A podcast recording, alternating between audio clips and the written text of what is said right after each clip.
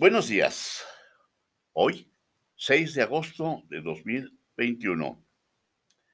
Desde esta bella ciudad de Toluca, capital del Estado de México, de mi amado México, los saludo con entusiasmo.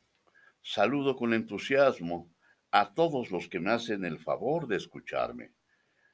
A los que viven en Washington, Ohio, Texas, California, Florida, Virginia e Illinois. También a los que viven en Colombia, Brasil y Perú. Y a los más lejanos, digo lejanos geográficamente porque todos están cerca de mi corazón. Me refiero a los que habitan en Alemania, España y Dinamarca. Comencemos. ¿Qué podemos tener? Tener. Hablo de tener. Se dice comúnmente en todo el mundo, ser triunfador en esta época es tener más que los demás.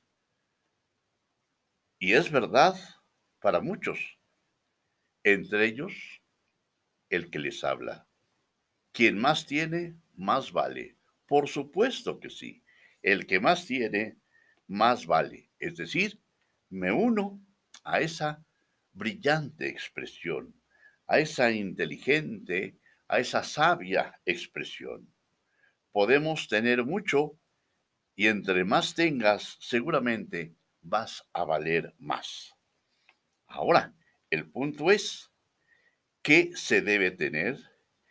¿Qué es lo que no debe faltarle a nadie?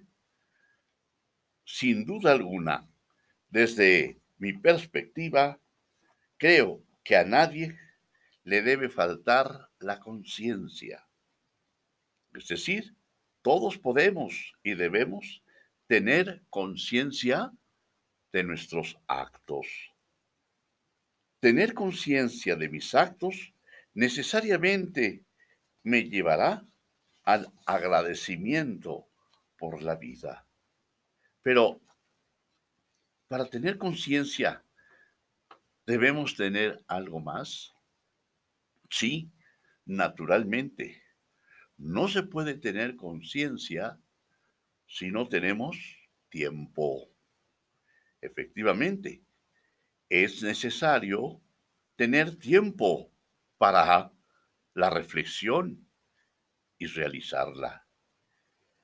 Entre más sea la inversión, mayor será el autovalor de nuestra existencia y diremos orgullosos, qué maravilla, qué maravilla tenerme, qué maravilla es saber que me tengo, qué maravilla es saber de mi existencia porque ciertamente se necesita tiempo para esa maravillosa y humana tarea, porque nos conduce a tener conciencia de nuestra existencia. Ahora pregunto, ¿qué significado tiene la conciencia de la existencia de nosotros mismos? Algo que yo considero maravilloso, algo que está reservado para las mentes brillantes, para quienes tienen o sienten alma grande, para quienes se sienten privilegiados, para quienes pertenecen a la nobleza en este mundo. Yo le llamo liberación liberación de ataduras artificiales causadas por los publicistas, quienes se dedican precisamente a eso, a vender falsas necesidades. La liberación de esas ataduras por su propia naturaleza nos invita a valorar justamente quiénes somos, cuánto tenemos y cuánto nos hace falta. ¿Qué nos hace falta, diría yo? Sobre todo en esta época, una salud plena, física, mental y espiritual. Es decir, no solamente de facto, es decir, de hecho, existe lo que hoy conocemos como la pandemia, sino que atrás de esa pandemia, o enfrente si ustedes quieren, está el miedo. Hay miedo de enfermarse, hay miedo de salir, hay miedo de pensar, hay miedo de cambiar, hay miedo de reconocer el valor de los demás. Estar sin miedos, estar en esa frecuencia que nos permite sentirnos bien, sentirnos seguros, es ni más ni menos que actuar acorde con lo que espiritualmente somos. Es decir, estamos dotados para vibrar en una frecuencia de plenitud, de tranquilidad, de paz. Y por hoy los dejo con ese ferviente deseo de tener cada día más. Me refiero a tener más alegría, más entusiasmo y también canjearlo al tener conciencia de nuestros actos por eliminar la basura que nos han vendido y que inconscientemente hemos comprado.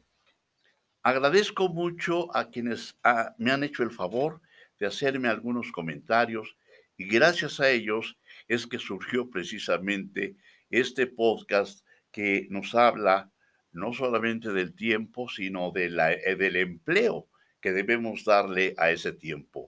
Decir, cuánta gente dedica su tiempo, claro, al trabajo, a, hacer negocios, a comprar cosas, a ver eh, pues televisión, teatro, cine. Claro, el entretenimiento en ese sentido es bueno, el ver el, iPad, el ver el teléfono celular, todo esto. Pero ¿qué tanto tiempo le dedicamos realmente a ser nosotros mismos?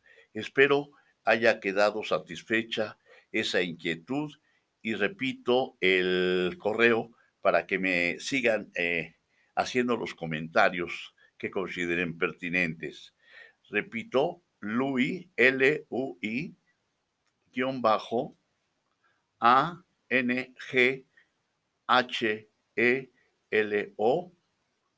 arroba, hotmail.com. Muchas gracias por su atención, que Dios los bendiga y que sigamos eh, pudiendo eh, conversar por este medio. Es decir, les agradezco muchísimo sus comentarios. Insisto, que Dios los bendiga. Gracias.